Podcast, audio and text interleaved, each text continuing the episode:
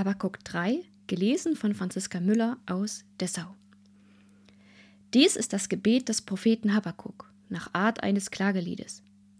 Herr, ich habe die Kunde von dir gehört, ich habe dein Werk gesehen. Herr, mache es lebendig in naher Zeit und lass es kund werden in naher Zeit. Im Zorne denke an Barmherzigkeit. Gott kommt von Theman und der Heilige vom Gebirge Paran. Sela. Seine Hoheit bedeckt den Himmel und seines Ruhmes ist die Erde voll.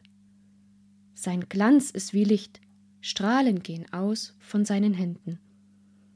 Darin ist verborgen seine Macht. Pest geht vor ihm her, und Seuche folgt, wo er hintritt. Er steht auf und lässt erbeben die Erde. Er schaut und lässt erzittern die Völker. Zerschmettert werden die uralten Berge und bücken müssen sich die uralten Hügel. Das sind von jeher seine Wege. Ich sehe die Hütten von Kuschan in Not und die Zelte Midians beben. Entbrannte gegen die Ströme, Herr, gegen die Ströme dein Zorn, gegen das Meer dein Grimm, dass du auf deinen Rossen einherfährst, auf deinen siegreichen Wagen?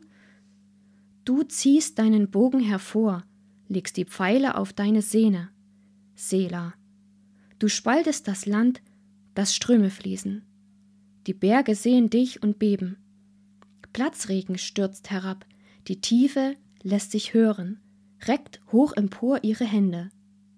Sonne und Mond stehen still, deine Pfeile fahren mit Glänzen dahin beim Leuchten deines blitzenden Speeres. Du zertrittst das Land im Zorn und zerdrischt die Völker im Grimm. Du ziehst aus, deinem Volk zu helfen, zu helfen deinem Gesalbten. Du zerschlägst das Dach vom Hause des Gottlosen und entblößt die Grundfeste bis auf den Fels. Sela.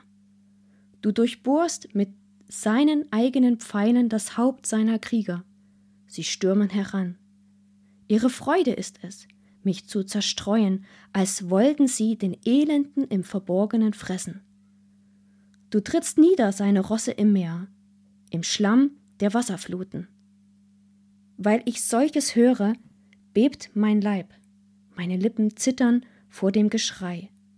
Fäulnis fährt in meine Gebeine, und meine Knie beben.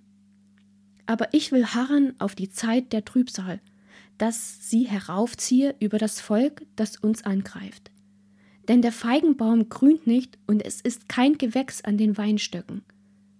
Der Ertrag des Ölbaums bleibt aus und die Äcker bringen keine Nahrung. Schafe sind aus den Hürden gerissen und in den Ställen sind keine Rinder.